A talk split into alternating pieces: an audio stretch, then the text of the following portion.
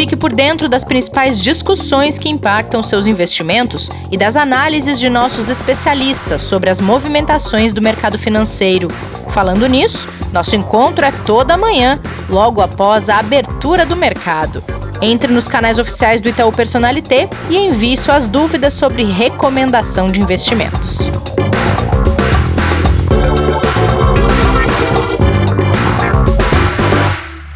Estamos no ar nesta quinta-feira, 19 de novembro. Esse é o Investidor em Foco, que hoje vai mostrar um projeto muito bacana de finanças voltadas a mulheres, educação, empoderamento, mais um monte de assuntos voltados a vinculados a isso, que a gente vai contar logo mais. E vamos falar também de vacina, Risco Brasil. E Kleber, como estão as coisas por aí? Tudo bem, Rê? Bom dia feliz aí que a nossa convidada aceitou, né, o nosso convite. Acho que vai ser muito legal. E, vai ser bom. E assim, continuamos aí com um, um, mês de novembro realmente atípico, diferente e ao mesmo tempo bom e preocupante, né? Tudo ao mesmo tempo, né? Fale como, mais como, sobre isso. Como, como, um bom mercado financeiro, né? Ah, como a gente é sempre fala. Não, não existe rotina, né? Não existe não rotina, existe. né?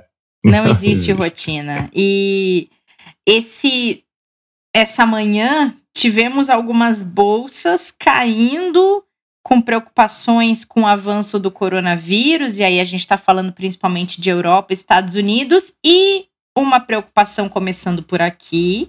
E também tem dúvidas, né, Kleber, quanto quando é que a população vai estar de fato imunizada contra o vírus e que as coisas vão estar tá começando a, a, a voltar a, as atividades, tudo de fato, sem aquele risco de ter que fechar tudo de novo, porque está sendo somente uma medida de controle momentânea, como que a gente viu desde o início do ano, por onde esse vírus passou. É.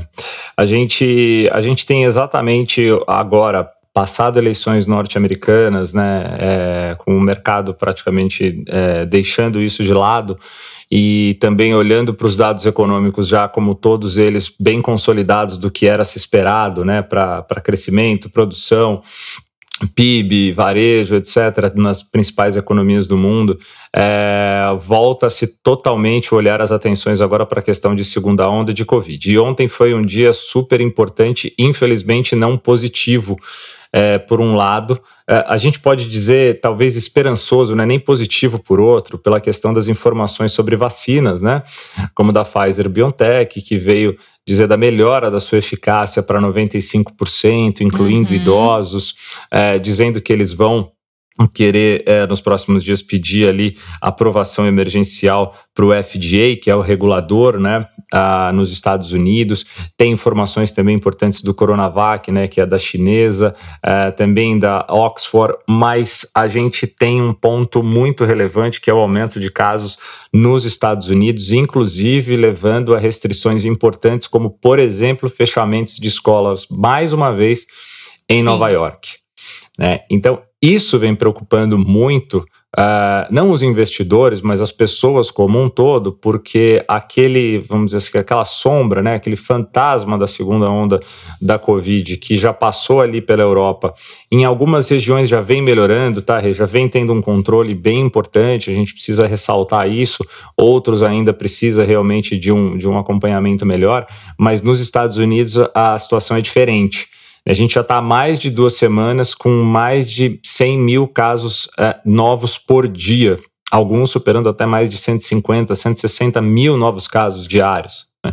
Então a gente tem uma situação muito difícil, a preocupação ela é muito grande com a questão da vigilância sanitária, com a questão do que pode acontecer com os hospitais, né? com, com o que a gente já viu lá no, no nos meses de abril, de março, principalmente, de maio nos Estados Unidos. Então, isso que vem preocupando os mercados, tá? Os resultados e os impactos, eles ainda são bem leves, se a gente for comparar com o que poderia ser, tá? Por quê? Porque ainda se espera que as autoridades tomem as medidas necessárias é, para esse controle e que essas medidas não impactem por uma questão de gestão já diferente da primeira vez, da primeira onda, né? E que a gente tenha uma situação diferente do que a gente teve no, no, no, começo dessa pandemia. Mas a situação ela ainda é preocupante, apesar dos números, quando a gente olha por enquanto para o mês de novembro, muito positivos por enquanto. Rê. Beleza. Bom, a gente já falou por aqui sobre a pressão que as agências de risco fazem para que o Brasil não fure o teto de gastos, para que o Brasil não ultrapasse o orçamento previsto e também isso como condição para que as notas não sejam rebaixadas. E dessa vez foi a FIT, que apesar de manter a classificação de risco do Brasil, alertou quanto ao risco fiscal do país e o tamanho da preocupação que tem com isso. Continuamos ali naquela, naquele limite, né, Kleber? Para não ter uma nota rebaixada. Já é a segunda vez que a gente fala dessa condicionante, dessa pressão que as agências têm feito no, no, governo brasileiro. É, é, é, aquela, é aquela boa e velha né, é avaliação que a gente sempre fala, né? Não basta a gente fazer uh, o nosso controle interno de casa que tem alguém olhando de fora. Né? Oh. Tem alguém olhando, tem sempre alguém olhando de fora ali para dizer para os outros se realmente o que você está fazendo está certo ou não, né? Eu acho que é um pouco disso do investidor para ele entender um pouco melhor o que, que essa agência de rating faz, né? Para quem está muito no mercado, para quem acompanha, é muito simples, mas para quem não é, né? Mas o que, que ela significa, né? O que, que ela faz? Basicamente, ela diz para o mundo se a gente pode ou não pagar as nossas dívidas. Exato. Se a gente e, e o quanto e como a gente tem condições de pagar.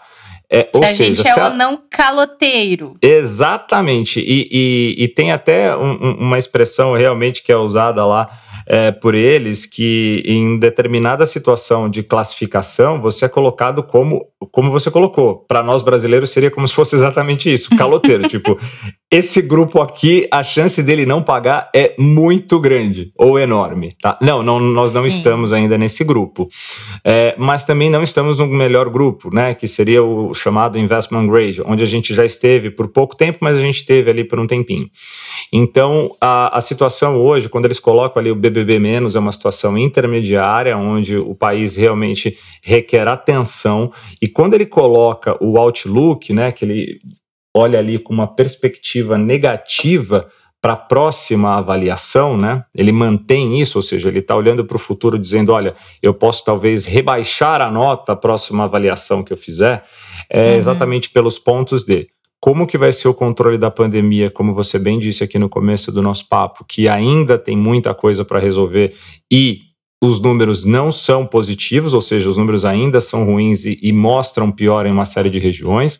A gente tem a questão do fiscal muito complicada e a gente ainda não tem uma agenda de fato de reformas e uma agenda econômica que garanta, um, que elas vão andar como deveriam andar para ajudar no fiscal e também nas contas públicas, como a gente precisa. Então, é, por uma avaliação relativamente, a gente pode chamar não de simples, mas objetiva, a agência simplesmente manteve a nota e manteve a perspectiva negativa.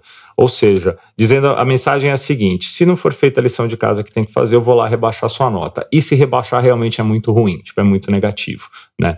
Então, vamos torcer para que a gente consiga fazer sim, repetindo, né, sem querer ser repetitivo, essa lição de casa que é muito importante, mas que a gente sabe que não é fácil. A gente está falando de não. Passagens de agenda econômica, de reformas pelo Congresso, são uma série de questões que vão ser difíceis. Ontem já disseram que talvez as votações vão ficar só para o mês de fevereiro, mas outros já disseram que não, podem acontecer ainda esse ano. Então tem muita coisa para acontecer, mas é, isso pode sim refletir é, negativamente para o investidor se a gente tiver alguma agência, que não foi o caso da FIT, antes é, por exemplo, do final do ano, revisando uma nota para baixo daquilo que a gente já tem atualmente. E essas possibilidades que você trouxe de talvez voltar a conseguir dar conta de algumas reformas em fevereiro e tudo mais, a gente nem está considerando a possibilidade que um grupo de infectologistas já manifestou por escrito de uma segunda onda no Brasil, considerando que a primeira nem terminou, né? Então a gente é. nem está colocando isso no calendário uh, como uma possibilidade de ter que fazer de novo um isolamento rigoroso, como se, or, or, como se orientou lá atrás e muita gente e muito negócio teve que fazer, né? Exatamente, não, sim, é, é, é uma situação que é, a gente não consegue nem comentar muito bem, porque além de ser diferente de tudo que tem acontecido lá fora, né, a nossa situação aqui, ela é uma situação que realmente não teve uma organização que a gente pode chamar de uniforme, né? Cada região é. tomou conta de uma forma, cada a, a, até municipal, é, municipalmente a gente pode falar foi municipalizada de forma diferente, né? Os é. estados trataram de forma diferente, depois veio uma questão federal, então a gente precisa realmente que isso fique mais organizado para que quem olhe e avalie de fora veja isso de forma positiva. E é, e é curioso, porque esse mês de novembro é um mês que ontem, por exemplo, o Banco Central mostrou um fluxo cambial positivo, o que é muito bom. O estrangeiro uhum. voltou a mandar recursos para o Brasil, a gente voltou a ter um fluxo cambial muito interessante, com recursos saindo, por exemplo, é, de títulos é, soberanos dos Estados Unidos, vindo para o Brasil. Isso que ajudou o câmbio é, a se valorizar, no caso real, ajudou o Ibovespa a subir, ou seja, isso é muito importante para o país. Né? Mas só vai continuar, e esse recurso que veio só não vai sair se a gente realmente mostrar que a gente está sólido né, e fazendo o que tem que fazer aqui dentro. Verdade. Mas, Kleber, vamos deixar de ser mensageiros do apocalipse. Vamos falar de algumas coisas boas nesse programa, nesta quinta-feira carrancuda e cinza aqui em São Paulo. Vamos lá, você que Bom, fica me direcionando para essas coisas. Eu tento puxar para o positivo. É, sai fora, a culpa não é minha, não. o é cenário que não tá bom. Fala sério. tá cinza, igual o céu de São Paulo hoje. Tá e muito. o prédio que tá na reta da minha janela. Vou virar pro outro lado para não olhar aquele prédio cinza. Tá cinza Bom, vamos mesmo. lá, gente. A nossa convidada de hoje deixou o mercado financeiro para fundar o Fin for She, um projeto voltado para mulheres, para educação, para carreira, para uma série de questões. Mas eu vou deixar para ela contar, que ela vai contar isso melhor do que eu. Carolina Kavenag, prazer ter você aqui com a gente. Seja bem-vinda ao Investidor em Foco. Tudo bem? Muito obrigada. É um prazer enorme estar aqui com vocês. Muito obrigada mesmo pelo convite. Eu fiquei super feliz. É uma oportunidade sempre muito boa poder compartilhar, poder conversar com outras pessoas, alcançar aí tantas pessoas através desse programa tão bacana de vocês. Renata e Kleber, muito obrigada. É um prazer estar aqui. É isso, Carol. A gente que agradece o convite. Obrigado mais uma vez. E parabéns aí por essa mudança que a gente pode chamar de radical, mas bem legal, viu? Bem legal mesmo. Fiquei muito feliz quando soube aí da mudança. Sim, foi uma mudança um pouco radical, mas ela foi uma mudança que aconteceu devagar, foi bem planejada. Então, acho que quando a gente faz dessa forma, não é, o impacto não é tão grande. Uhum. E nós, a gente já até se conhecia, né, Kleber? Somos aí. Uhum fomos parceiros aí, colegas de trabalho por um tempo, mas eu saí do mercado financeiro, mas não saí, porque o mercado financeiro ainda continua é... sendo é, minha vida 24 horas por dia. Então, e acho que. De um jeito diferente, né? De um jeito diferente, com certeza.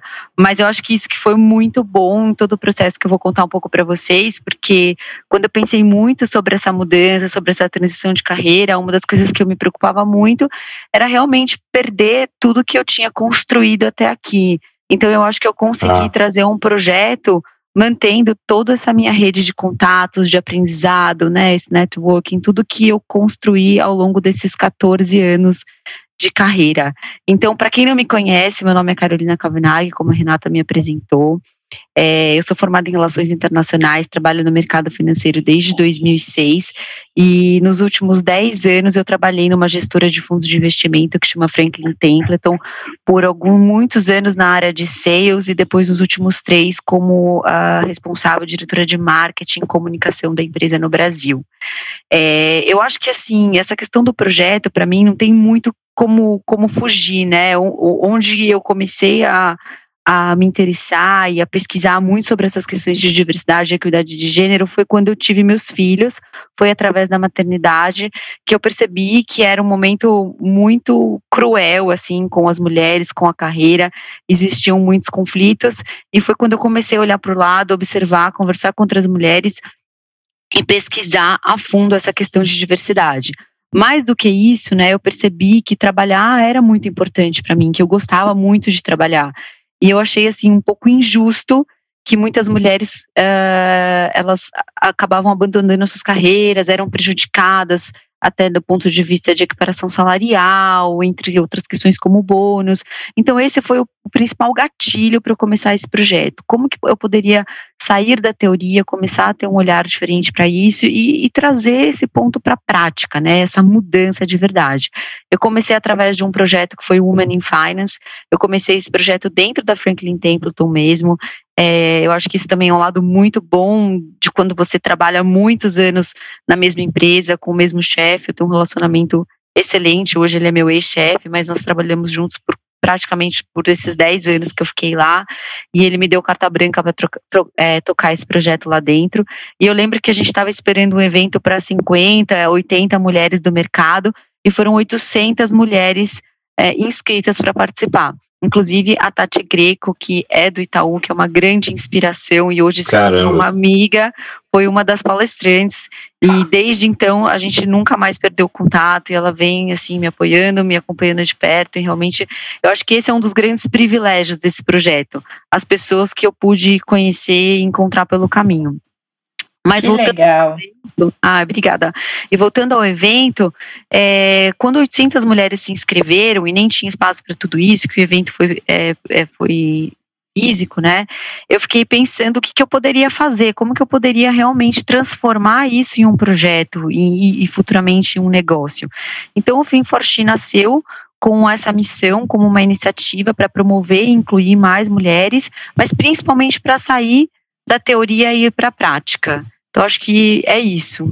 Legal, Carol. E assim, uma curiosidade que eu, que eu fiquei muito grande quando, quando eu vi assim, o projeto, né? E, e vi você fazendo os posts, né, principalmente no LinkedIn, lendo um pouco, é assim, para quem que ele foi criado, né? Isso que ficou assim, uh, no primeiro momento imaginei, talvez seja só para o mercado financeiro, só para as profissionais do mercado financeiro, né? É, foi exatamente pensando nisso, não?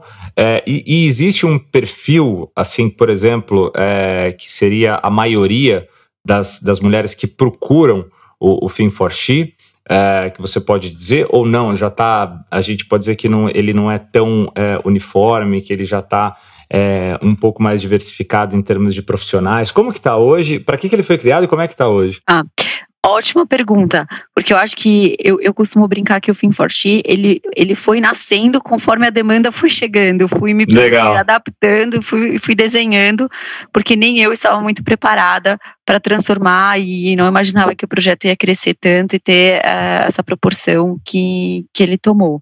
Então, eu acho que hoje a gente costuma dizer que a gente trabalha três pilares, que é a atração, a retenção e a ascensão. Falando nisso, a gente trabalha a fase toda da carreira da mulher no mercado. Eu tenho um viés mais forte para o mercado financeiro, até porque eu vim do mercado, toda a minha base de relacionamento, meu networking é do mercado financeiro, mas ele não é uhum. é exclusivo para o mercado financeiro. A gente já está ampliando a parceria com outras empresas. Tem muitas empresas que têm CFOs mulheres, por exemplo. Tem outras empresas que querem ampliar essa ótica para esse tema de diversidade, querem se aproximar da gente. Então, assim, hoje a gente trabalha um escopo muito maior. E em termos de profissional, a gente olha para essas três fases da carreira: atração, como atrair mais mulheres, mais jovens para o mercado financeiro. Eu acredito muito nessa potência dessas jovens, eu acredito muito em colocar essas jovens no mercado, em áreas de negócios. Eu, inclusive, realizei o Young Women Summit, que aconteceu no mês passado, que foi um fórum, principal fórum de discussão do mercado financeiro, onde 98% das palestrantes foram mulheres e foram 1.600 mulheres inscritas num banco de currículos do FinForShe, exatamente com esse objetivo, de aproximar essas mulheres que querem trabalhar, principalmente essas jovens, do mercado que quer contratar.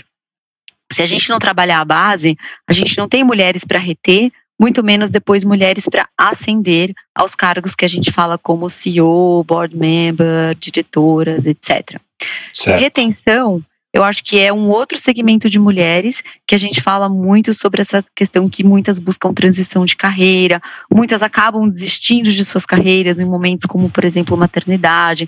Então, como que a gente amplia o olhar e a gente olha para essa mulher nesse momento? A gente criou o Fin for She Women Academy, que são trilhas de cursos voltados para esse nicho de mulheres. E depois a gente fala de ascensão, que aí hoje é, a gente está ainda desenhando algum produto mais específico para isso, mas provavelmente vai ser algo mais relacionado a networking e mentoria, que é o que a gente acredita muito também que é muito importante. Eu não sei se eu respondi todas, agora me lembra se faltou alguma. Nossa! ah, não, Mas já é muita. É. Não, lembrei, tem uma outra coisa que você falou. É, e, e por que, né? Sobre a maioria, né? Ser é, mercado financeiro. É, Não é. sei se foi isso. Mas o que, que eu acho, assim, eu tenho um viés muito forte do mercado, como eu falei, e para investimentos, porque minha carreira toda foi com investimentos, né? Isso está no meu DNA de uma forma muito forte. É, toda a minha carreira, desde o início, eu trabalhei em asset, eu trabalhei uh, no City na área do IPB, que era também investimento offshore. Então, não tinha como eu não linkar com, com toda a minha história, e eu queria muito falar sobre isso.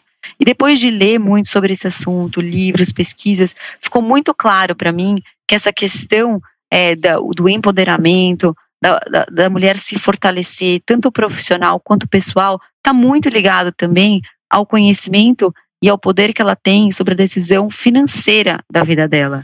Então, eu falo muito sobre isso também. Eu tenho isso muito forte no meu discurso, que a gente precisa é, ter esse controle sobre as nossas finanças, a gente precisa ir além da independência, né? Porque nós mulheres a gente já avançou muito hoje. A gente trabalha, a gente ganha nosso dinheiro, a gente toma as nossas decisões. Muitas vezes as mulheres tomam mais decisões em casa até que o homem, mas enquanto a gente chega nessa questão de dinheiro, de investimentos, a gente ainda é coadjuvante. E eu acho que isso está totalmente é, relacionado com o nosso protagonismo inclusive profissional. Legal, Carol. Eu queria realmente tocar nesse ponto com você, até no dia que a gente bateu o papo para falar sobre o podcast. Fiquei muito curiosa para entender como é que vocês vão além da independência financeira, como é que você enxerga isso, porque o que a gente mais trabalha e, e percebe é que a independência financeira ela faz muita diferença na vida das mulheres.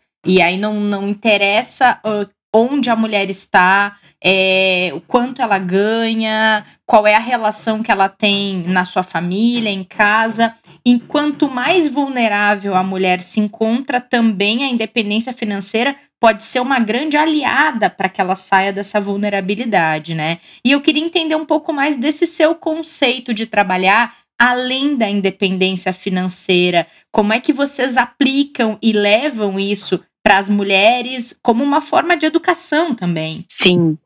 É, o que eu falo é que hoje as mulheres elas não são mais apenas cônjuges, né, herdeiras, parceiras, elas nós somos criadoras de riqueza e tomadoras de decisão também. Alguns estudos recentes, né, alguns dados falam que 55% das mulheres são a principal tomadora de decisão financeira da família. E 75% de nós mulheres, nós ganhamos mais poder de decisão financeira também nos, nos últimos 20 anos. Ou seja, nos últimos 20 anos a gente trabalha, a gente ganha dinheiro, a gente escolhe o que fazer com isso, né? E o mais curioso, e esse dado é muito assustador, é que 90% das mulheres serão financeiramente responsáveis por suas famílias em um determinado momento de suas vidas. Isso muito relacionado ao fato de que a gente vai viver mais. Então, o que eu falo muito é isso: a gente precisa se envolver com esse assunto, porque 90% é um dado muito alto. Em algum momento, você vai precisar ser responsável por isso. E as mulheres, elas ainda não participam das decisões no que diz respeito a investir o dinheiro. Então, apesar delas ganharem esse dinheiro, delas serem responsáveis pelas decisões financeiras, né, da casa, muitas vezes, elas não sabem como cuidar, como gerenciar e investir esse dinheiro. Eu acho que isso é muito importante. E aí eu também trouxe aqui alguns outros dados que eu gosto muito de falar, que é sobre o excesso de confiança e a falta de confiança. Então, as mulheres, 91% né, das mulheres, elas confiam nos seus instintos para tomada de decisão, como, por exemplo, ter um filho, 83% sobre uh, tomar decisão quando apoiar uma instituição de caridade ou fazer alguma doação, e 78% confia nos seus instintos para tomar uma decisão quando comprar um imóvel. E o que, que elas não confiam nos seus instintos, né? 75% sobre quando se aposentar, 68% sobre comprar um carro, e essa eu me identifico totalmente, inclusive, porque eu não entendo nada. Quanto que é do carro, Carol? 68%. 68%. Eu tá. acho que eu seria, assim, seria uma decisão muito difícil para eu tomar uhum. sozinha, mas enfim. E 56% não confia nos seus instintos sobre investir o seu dinheiro, Olha que só. é um número muito alto. E outra coisa, 41% das mulheres acredita que tem menos conhecimento do que o investidor médio. Então, além da gente não confiar nos nossos instintos para investir, a gente acredita que a gente sabe menos sobre o assunto. E aí o resultado é que a gente não investe, ou que a gente fica dependente de alguém para cuidar do seu dinheiro. E aí quando eu falo ir além, é exatamente isso. Não basta só ganhar, não basta ser somente independente a gente precisa saber o que fazer com esse dinheiro também, como cuidar desse dinheiro. Senão a gente não é totalmente independente financeiramente, a gente ainda depende de alguém. E, e o que é, é curioso, né, Carol, é que assim, a gente conversou um pouquinho antes da, da, da nossa, da nossa gravação aqui, que a maioria das profissionais é, do mercado financeiro, e aí eu falo diretamente das pessoas que atendem né, os investidores, é, é o público feminino. Né? Não sei, não, não vou dizer aqui o número, né? mas com certeza é, os especialistas de investimento, assessores de investimento, hoje a, gente tem uma maioria. Se não tiver uma maioria, está no mínimo no meio a meio ali. Né? Tem um dado super curioso sobre isso. Eu não tenho aqui em mãos, porque eu não, não pensei nisso, mas é algo que eu gosto muito. E eu já estudei, já li, é um, algum artigo lá de fora que fala que teve um aumento muito grande de assessoras, né, de advisors ou gerentes mulheres, e que foi uma carreira que teve um, uma expansão muito grande para as mulheres nos últimos anos. E você sabe por quê? Porque falar de dinheiro muitas vezes é algo muito íntimo. E as Sim. mulheres, elas têm esse lado na hora de atender, de conseguir colocar um pouco do equilíbrio, né? De ter um, um, um lado um pouco da emoção. Então, as mulheres, é, é, quase que você não é somente ir lá analisar, mostrar dados, mostrar números, você tem que também entender um pouco como é a vida daquela pessoa, o que, que ela espera. E diz que as mulheres elas saem um pouco melhor nessa hora. Então, não é só no, no, na ótica também, é que a gente até mudou de quem está investindo, mas também é, de quem está olhando né, para a pessoa que quer investir. Sem é dúvida. a empatia, né, Carol? Sim, eu até preciso resgatar isso, eu vou mandar para vocês, porque eu já li e eu achei super interessante. Bacana. As mulheres, elas se saem muito bem e realmente foi uma profissão que teve um aumento muito grande de mulheres. Que legal. E, e, e nesse tempo, vocês foram criando algum tipo de cartilha de boas práticas ao levantar esses números, a perceber esses comportamentos? Uh, o que, que vocês foram desenvolvendo, Carol? Sim, então é, Agora, eu até recebi essa pergunta, eh, acho que foi segunda-feira, né? Nossa, Carol, uhum. mas como que é falar sobre isso com o mercado financeiro? Eu falei assim, super uhum. difícil, porque mercado é. é um assunto subjetivo e mercado financeiro quer números, resultado, é, foco, dinheiro, o mercado financeiro é, é movido a isso. Ah, vá. Né? Aí quase, como é que eu nada. vou chegar com um papo de diversidade, inclusão e buscar parcerias? Mas eu sou, né, fui do mercado financeiro, então eu também já conhecia onde que eu ia navegar.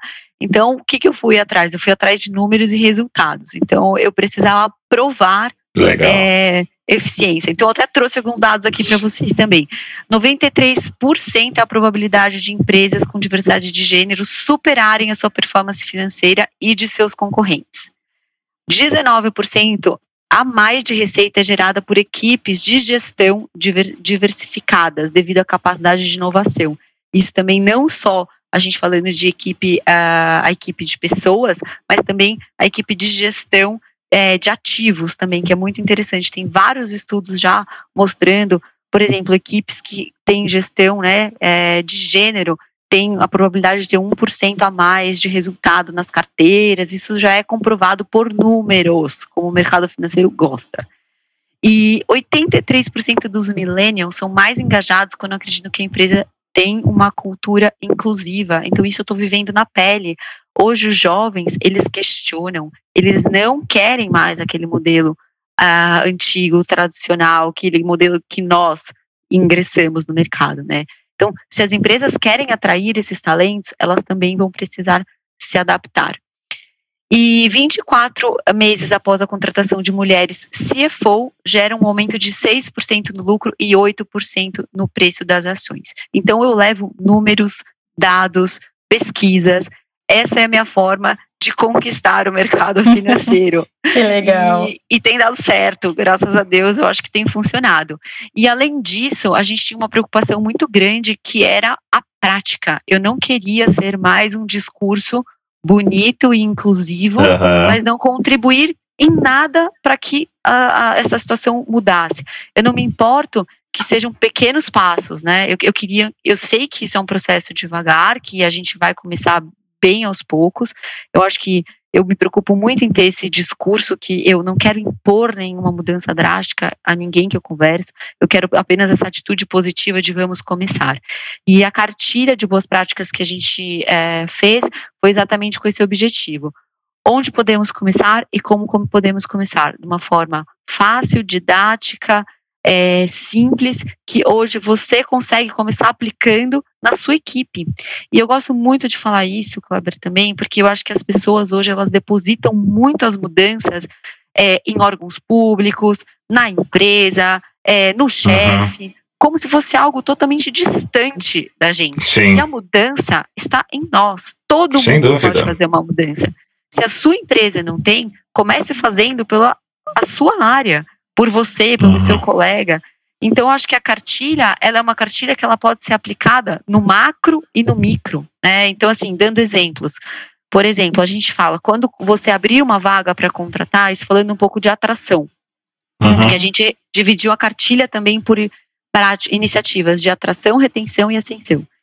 É, é, tenha uma meta que pelo menos uma mulher vai ter que entrevistar os candidatos, porque, olha, parece brincadeira, mas as mulheres não são chamadas para entrevistar também. É só os homens que entrevistam a, os candidatos, porque a maioria são homens, os colegas homens chamam os homens, a maioria dos, das pessoas diretoras, gerentes são homens, então você às vezes não tem um olhar, uma ótica de uma mulher. Então coloque isso no seu processo. Abrir uma vaga, eu sei, vão ter quatro pessoas entrevistando, pelo menos uma tem que ser mulher. Então essa já a gente já coloca como uma dica, porque você já tira um pouco do viés e você já coloca um olhar feminino. 30% de currículos tem que ser de mulheres. Não precisa contratar. Eu acho que faça o seu processo do seu jeito. Mas faça um esforço para que os currículos cheguem, né? Não mande somente no grupo dos seus amigos, do futebol, dos, dos amigos do MBA, tudo que você vai ter uhum. sempre a mesma amostra. Então a gente tem algumas Exato. iniciativas muito práticas que você já pode mudar agora. E isso é muito. E a gente tem conseguido levar isso para várias empresas, bancos, tem sido muito legal. Inclusive, falei essa semana com a área de diversidade do Itaú, viu? É, eu ia falar sobre isso, inclusive. A gente teve um papo, cara, outro dia aqui no podcast com Moisés Nascimento, que ele é, ele coordena toda a área de transformação digital e de dados do Itaú. E ele defende muito isso e tenta fazer isso que você falou. Dentro da minha equipe, eu vou começar trabalhando a diversidade e vou fazer o meu papel aqui dentro e tudo mais, mesmo que ele esteja em uma empresa que tem essa política e que tenta cada vez mais uh, colocar a diversidade como, um, um, como algo que faz parte da cultura da empresa, né? Mas ele faz um papel, uma, uma atuação pessoal ali como gestor e tudo mais. Mas o que eu queria tocar nesse assunto é porque ele trouxe uma, uma visão que eu achei ela tão simples e tão óbvia, mas que talvez nem todo mundo pare para olhar dessa maneira, que foi a seguinte: uh, eu tenho de um lado do balcão, que no caso é o cliente da empresa, é o público-alvo dela, todo o tipo de pessoa possível. Eu vou ter desse lado do balcão mulheres, homens, brancos, pretos, homossexuais, trans, pessoas que vieram da periferia, pessoas de classe mais alta, enfim, eu vou ter toda a diversidade possível porque é um público, um banco tem clientes de todos os perfis possíveis. Como eu, dentro da empresa, vou conseguir atender essas pessoas se eu não tiver ninguém delas aqui? Não é tão, parece tão óbvio, né? É, parece tão óbvio, mas não é por incrível Exato. que pareça. Mas quando a gente ouve, é uma coisa muito lógica. Como é que eu vou atender pessoas de tão variados perfis se eu só tiver dentro da empresa homens brancos de olhos azuis. Desculpa aí, Kleber, nada pessoal, tá? Não, Mas não se eu só tiver. Eu achei que único foi um pouco perfil- pessoal. Você viu, né, Carol? Você viu. Se eu Mas só essa- esse tiver esse perfil, eu nunca vou conversar com outro. Pra mim, aquilo foi um negócio. Eu, eu sempre defendi isso e tento fazer minha parte, mas foi uma coisa tão simples e que parece tão difícil na prática, né? Não, perfeito. É isso mesmo. Mas é isso aí. Eu- só, só um parênteses bem rápido. Assim, na área comercial aí há, há pouquinho mais de 20 anos. é, te falo, Rei, que vários treinamentos, a Carol deve ter participado de vários também ao longo desses anos, apesar que a Carol é mais, mais nova do que eu. Bem mais nova, né, Carol? Mas a, a gente. a gente. A gente. Ah, não, é nova, é nova. A gente tinha vários treinamentos exatamente sobre isso, né? Da, da, da, da forma que você tem que criar empatia com o seu cliente e estar próximo dele, né? É, porque se você tiver ali naquele quadrante de diferenças de personalidade, né? E você quiser é, agradar aquele que, como você se sente agradado, você vai agradar muito pouca gente. Né? Claro. Por- Porque daí, se você tiver ali um quadrante, né? Ou seja, se você tivesse ali quatro perfis, então, só para dar um exemplo, você agradaria no máximo 25%. Então, você, como, entre aspas, vendedor, deveria se eh, colocar numa posição onde você atenda, crie empatia com todos. Porque você tem que vender o seu produto, né? Eh, só que na prática isso não acontecia. Era um discurso, né? Era muito difícil de se colocar. E hoje a gente vê as empresas entendendo de fato esse conceito, né? É, e até tirando aquela frase, né, de foco no cliente, que era uma coisa que todo mundo às vezes não prestava atenção, né? Foco no cliente, foco no cliente. Não é o foco no cliente, né? É o foco do cliente, né? Qual que é a visão dele, qual que é a vida dele, qual que é a perspectiva dele, qual que é a, a necessidade dele para que você se aplique, né? É, coisas muito simples que agora mais aplicadas a gente vê o quanto isso tudo que são os números que a Carol está trazendo fazem parte do crescimento de uma companhia. Aquele número que você colocou, Carol, de 93% das empresas que aplicam né, os programas de diversidade é, conseguirem resultados melhores e muito mais rápidos do que as outras é impressionante. Impressionante. E esse é um dado da McKinsey de 2020, é super atual. Legal. É. Agora, Carol, pra gente encaminhar o fim aqui do nosso papo. Nossa, a gente já tá Ah, já? quase 40 minutos aqui falando. A gente tem que marcar mais um, então. Tem- oh, com certeza. Ficamos aqui com os microfones abertos para você. Queria saber eh, qual é o alcance hoje do Fin for She com tudo isso que ele traz, eh, esses eventos todos agregados ao projeto central dele e que planos vocês têm para ele, para expandir, para fazer com que as pessoas participem mais e também essa questão toda de colocação e de inserção de mulheres no mercado de trabalho. Sim, é difícil hoje eu mensurar esse alcance. É, eu acho que se eu pudesse definir hoje o Fim for She, eu falaria que não é uma causa, é vantagem competitiva. Eu acho que é sobre isso que eu quero muito é, que o projeto seja é, reconhecido e entendido. Em termos de alcance, eu acho que a gente está crescendo muito. Eu acho que a gente tem esse objetivo de se tornar o principal hub desse encontro, né, desse networking, onde as mulheres possam buscar informação, vagas, cadastrar os seus currículos. Para vocês terem uma ideia, eu já mencionei que a gente tem um banco de currículos de 1.600 mulheres, 82% desse banco de currículos está em busca de oportunidade de emprego. E a gente publica vagas do mercado semanalmente, muitas vagas. E as empresas têm me mandado assim feedbacks incríveis sobre a qualidade dos currículos e das candidatas. Então isso eu acho muito, muito, muito legal. Assim, para dar um exemplo para vocês, tem uma empresa de private equity super pequena, uma boutique que me mandou abrir uma vaga super específica de analista de M&A e tal. Não é um perfil trivial, né, para mulheres. E ele me falou, de todos os currículos que eu recebi, eu recebi 20 currículos muito bom. Então isso para mim já significa um alcance espetacular. É, assim, eu já tive feedback de quatro empresas que contrataram através das vagas do She, então para a gente também isso é sucesso, é as mulheres alcançando vagas top, empresas incríveis, essas empresas acessando essas mulheres. Então, para mim, isso é o alcance. Através do Academy, a gente já fez dois cursos abertos e a gente agora vai fazer um terceiro em janeiro. E nesses cursos abertos foram mais ou menos umas 40 mulheres em cada, muito networking, muita troca. Então, esse é um programa que provavelmente a gente vai fazer ao longo do ano. E eu tenho muita vontade de expandir isso, fazer em company, levar esse modelo até para outros lugares. O que, que vem para o ano que vem? Eu acho que para o ano que vem tem muita coisa legal para acontecer. A gente tem dois eventos que a gente vai fazer. Um online, que é esse Young Women novamente, que é esse voltado para o público jovem, atração, banco de currículos. A gente vai fazer um evento é, presencial para mulheres do mercado, provavelmente no segundo semestre, muito por conta até desse momento que a gente está vivendo, né, de Covid, enfim, a gente precisa esperar a pandemia para entender.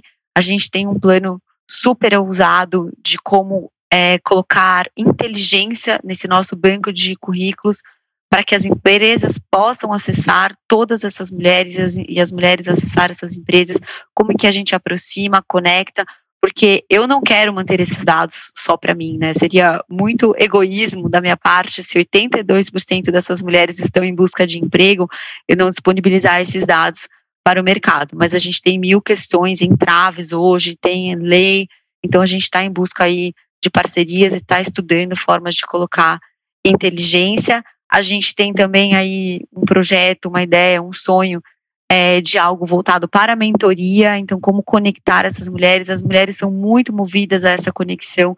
Uma coisa que eu senti nesses encontros, nesses cursos, é o quanto elas gostam de trocar, de compartilhar suas histórias e quanto isso é importante uma, uma para as outras. Ah, não sei se eu falei tudo, mas é isso. E também para quem não sabe, toda quinta-feira a gente faz uma live no nosso Instagram, que é @finforxi, com mulheres, com histórias. Esse mês de novembro foi só sobre carreiras do mercado. O mês de outubro a gente fez com jovens contando as expectativas dela em relação às carreiras. E em dezembro a gente tem um projeto que a gente vai falar sobre uh, projetos solidários, né? A gente vai falar sobre mulheres do mercado que empreendem projetos sociais. Também vai ser muito legal. É, to, toda sexta-feira a gente divulga um perfil da mulher, de uma mulher do mercado com o objetivo de representatividade. Então, eu gosto muito de falar que esse projeto é pouco sobre mim e muito sobre todas. Então, toda sexta-feira tem alguém diferente lá contando a sua história, é, mostrando o que faz, porque sempre alguém vai se conectar com alguma história de alguém, com alguma coisa, então a gente tem muito esse objetivo. E também para quem tem interesse, desculpa que eu estou falando bastante, toda segunda a gente manda uma newsletter com highlights, com os eventos, com o que a gente vai fazer. Inclusive, eu falei sobre o podcast que a gente ia gravar hoje lá. Acho que eu falei bastante, gente. Que desculpa. Legal. Obrigada por divulgar o podcast também. É. a gente fica feliz. Muito legal, Carol. Nossa, muito sucesso para vocês. Parabéns. Acho que o futuro é brilhante, né, Kleber? É, não, tem que ter. Eu acho que tem que ter mais do que engajamento, que é uma palavra, não vou dizer da moda, né? Porque acho que isso não é da moda, né? A palavra já é antiga. É, mas que é uma palavra muito utilizada hoje, ela é, na verdade, importante, né? E, e só que ela requer muita coragem, né, Rê? Eu acho que não é fácil. Uh, quando a gente vê as coisas já semi-construídas ou construídas, é, a gente olha por uma, por uma visão, por um lado que parece que, poxa, que legal, que bacana, né? Mas a construção, a gente vê pela história ali, um pouco que a Carol está trazendo, o quanto é trabalhoso, né? E o quanto é Nossa. difícil. É, a, a, parte que você falou, eu fiquei imaginando, por estar há muito tempo também no mercado financeiro, você tem que fazer apresentações, né, para pessoas do mercado financeiro, tendo que levar para eles, né? A palavra não é convencer, né? Mas conseguir mostrar para eles o valor que tem o trabalho, né? É, sendo que é algo muito novo, né? Então tem que ter muita coragem, disposição é, e acho que tipo o mais importante, né? Acreditar num propósito. Então, pô, muito legal, parabéns. O microfone é teu aqui, tá? É, ah, você já viu, você já viu, você já viu que eu não mando nada, é a Rê é, que controla percebi. aqui. Né? Vamos pensar então... em novos temas. é, Rê, você falou sobre coragem, né? Falou de engajamento e me veio duas coisas na cabeça. Eu acho que eu vou falar isso pra gente terminar, que eu achei muito legal. Eu não tinha pensado nisso. Eu acho que mais que engajamento é atitude. Eu tenho percebido muito legal. isso, assim, desde que eu comecei. as informações estão lá, os dados estão lá, então assim, a atitude que a gente tem, né, tanto uh, como para mudar um ambiente que não é diverso, para trazer uh, novas práticas, para mudar o nosso olhar, é mais atitude. Eu acho que é menos sobre cobrar, sobre uhum. apontar os dedos e mais sobre agir. E para agir, a gente não precisa de nada grande, a gente pode começar no pequeno, seja para investir, seja para cuidar do nosso dinheiro, é começar a, a começar, né? É escutar um podcast, é ligar para o seu assessor, o que, que, eu posso fazer? Eu não entendo nada e não tem problema, né? Eu acho que, que assim, tudo quando a gente coloca uma intenção, uma ação, as coisas começam a acontecer. Eu acho que isso é um fato. E sobre coragem, eu escutei essa frase recentemente que é, é preciso ter coragem para ser mulher. E essa, acho que essa frase é muito verdade em todos os sentidos. Eu acho que a gente vem aí de, de, um histórico, né, de gerações e gerações, e tudo para a gente requer um pouco de coragem, seja para mudar de profissão, seja para ganhar um espaço no mercado, seja para ser promovida, seja para deixar um filho em casa para vir trabalhar, seja para ir lá começar a cuidar do nosso dinheiro. A gente precisa de coragem. Então, sejam corajosas. É isso que eu quero deixar aqui de mensagem final. Que legal, Carol. Corajosa você, parabéns por isso e por conseguir começar esse trabalho de inspiração de outras mulheres. Isso é importantíssimo e a gente vai combinar assim a sua volta aqui no programa. Obrigada por hoje. Muito obrigada, foi um prazer, gente. Obrigada. Prazer é nosso, Carol. Obrigadão mais uma vez e parabéns. E vocês que acompanharam o podcast, esse episódio tão bacana, obrigada pela companhia. A gente volta nesta sexta-feira para tomar um café com canelas. Encontramos vocês aqui. Até lá. Fique por dentro das principais discussões que impactam seus investimentos e das análises de nossos especialistas sobre as movimentações do mercado financeiro. Falando nisso, nosso encontro é toda manhã, logo após a abertura do mercado. Entre nos canais oficiais do Itaú Personalité e envie suas dúvidas sobre recomendação de investimentos.